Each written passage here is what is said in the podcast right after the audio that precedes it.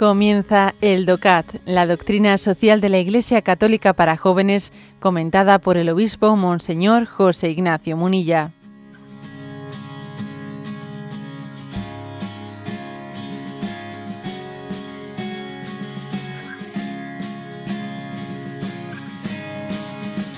Punto 268 que dice, la pregunta es, ¿cómo pueden vivir bien los cristianos dentro de los límites de la naturaleza? Y responde así. La sostenibilidad, en tanto que garantía de la estabilidad ecológica, social y económica del espacio vital del ser humano, no se puede asentar en un incesante aumento del número de productos o en un ritmo frenético. Cuando esto sucede, los más ricos viven entonces avergonzándose menos todavía a costa de los que no pueden correr a la misma velocidad durante esa competición. Tan solo un bienestar ligero en recursos, esto es, uno en el que no se consuman del todo los recursos limitados de la tierra, abre a muchos la posibilidad de la participación. Desde la óptica cristiana solo se puede defender este bienestar, que es un bienestar justo. Esto redefine el concepto de renuncia. Renuncia a aquello que desquitas para siempre a los demás. Bueno, por lo tanto, como estáis viendo, aquí hay una, aquí hay un concepto, un concepto de bienestar justo. El bienestar justo quiere decir que tiene eh, conciencia de que si tú eh, pues tiras el como los recursos son limitados si tú tiras el mantel de la mesa para tu lado entonces estás descubriendo la mesa por el otro lado. Porque las cosas son limitadas. Si tiro yo el mantel para acá por el otro lado estoy descubriendo.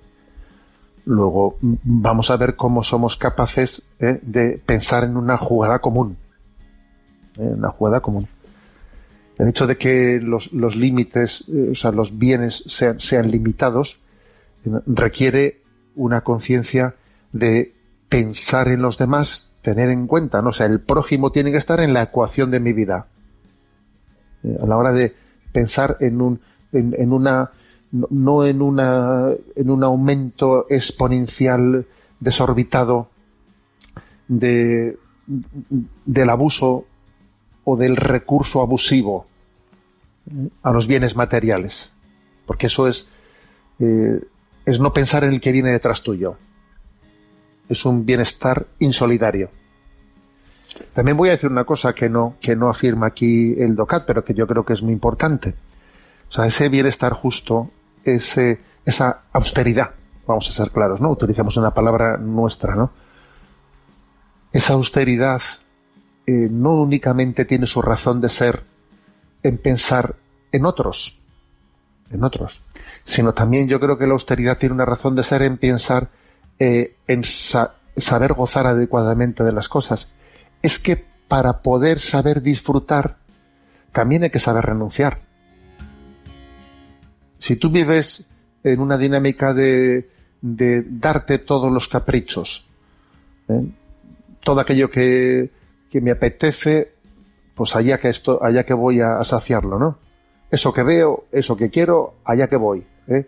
Si tú vives en esa dinámica, no únicamente estás siendo injusto con los demás, porque es que al final, eh, como los recursos son limitados, pues alguien tiene que haber en la mesa al, al, que el mantel no le esté llegando. Pero es que además de este argumento creo que hay otro.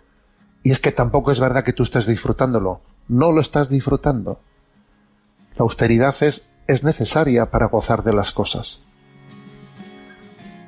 Y así cuando llega el momento del disfrute, pues entonces uno disfruta de, una manera, de una manera muy especial. ¿eh? Se suele contar, bueno, se cuenta un, padre del, segundo siglo, creo que es de la Iglesia, segundo tercero, Casiano, cuenta pues un, un, relato a modo, ¿eh? a modo de, de, enseñanza sapiencial sobre cómo hay que saber compensar disfrute y renuncia, disfrute y renuncia, ¿no? Entonces cuenta, cuenta pues eh, el relato de que dice que uno, uno fue al bosque y ahí se encontró a San Juan el Evangelista, ¿eh? al que se le tiene pues como el evangelio más espiritual, más teólogo, ¿no? Dice que estaba San Juan Evangelista que había ido eh, a descansar un día al campo, ¿no? Y estaba allí, dice que con una perdiz, una perdiz domesticada que le estaba acariciando. Y entonces dice, oye, tú eres San Juan, ese que reclinó la cabeza en el costado de Cristo, el, místico, ¿eh? No pensaba yo que tú ibas a, no sé, a, necesitar a venir aquí a descansar, porque estos placeres, estos placeres no son propios de la gente que tiene su corazón en Dios, ¿no? Los místicos no necesitan ese tipo de disfrutes, ¿no? Entonces dice que San Juan le dijo a él, ¿y tú? ¿Y tú qué, vienes? Eres cazador, ¿no? Y dice, sí. Y le dice, oye, y si vienes a cazar con ese arco que llevas en la mano, ¿por qué no llevas el arco enervado, ¿no?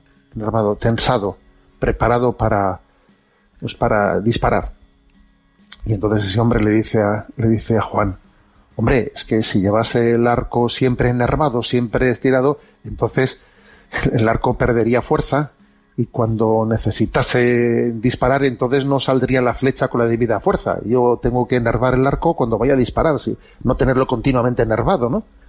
Y entonces cuenta Casiano como una especie de enseñanza sapiencial, le dice, le dice Juan, pues por eso yo también ahora disfruto, disfruto de, este día de descanso con esta perdiz eh, aquí de compañía, ¿eh?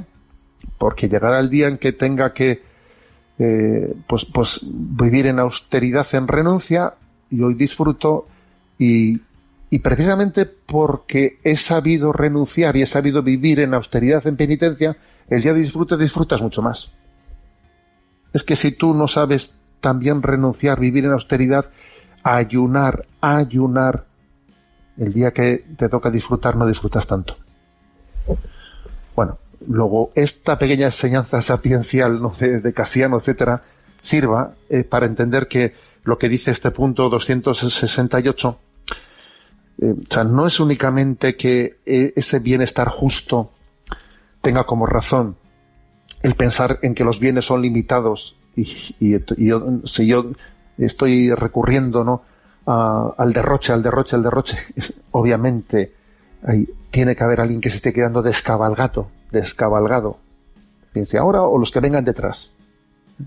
Porque estoy esquilmando los recursos, ¿no? Que son limitados. Sino es que además tampoco es verdad que tú disfrutes. O sea, la austeridad es clave, es necesaria para saber disfrutar de las cosas. Para tener pues el, disfrute de decir, pero, pero mira que mañana, pero mira qué desayuno, ¿no? Pero, pero mira qué gozada, pero mira qué vaso de agua me he bebido. O sea, es que creo que, hay que tener esa capacidad de disfrute. Leo un texto que aquí el DOCAT nos ofrece de nuestro Papa Emérito Benedicto XVI, que es del año 2008. Dice, en efecto, no se trata solo de encontrar técnicas que prevengan los daños aunque es importante descubrir energías alternativas y, otras cosas. Todo eso no bastará si nosotros mismos no asumimos un nuevo estilo de vida, una disciplina hecha también de renuncias, una disciplina que nos obligue a reconocer a los demás, a los que pertenece la creación tanto como a nosotros. O sea, la disciplina de la renuncia eh, es también una manera de descubrir a los demás, de pensar en los demás, de no pensar solamente en nosotros mismos. Y aquí hay otra cita del Papa Francisco en Evangelii Gaudium número 215 que dice, los seres humanos no somos meros beneficiarios, perdón, beneficiarios, sino custodios de las demás criaturas. Yo también estoy llamado a custodiar a los demás. Eh, tiene que ser el, disfrute y el bienestar en esta vida un bienestar compartido justo que introduzca en la ecuación ¿no? a los demás.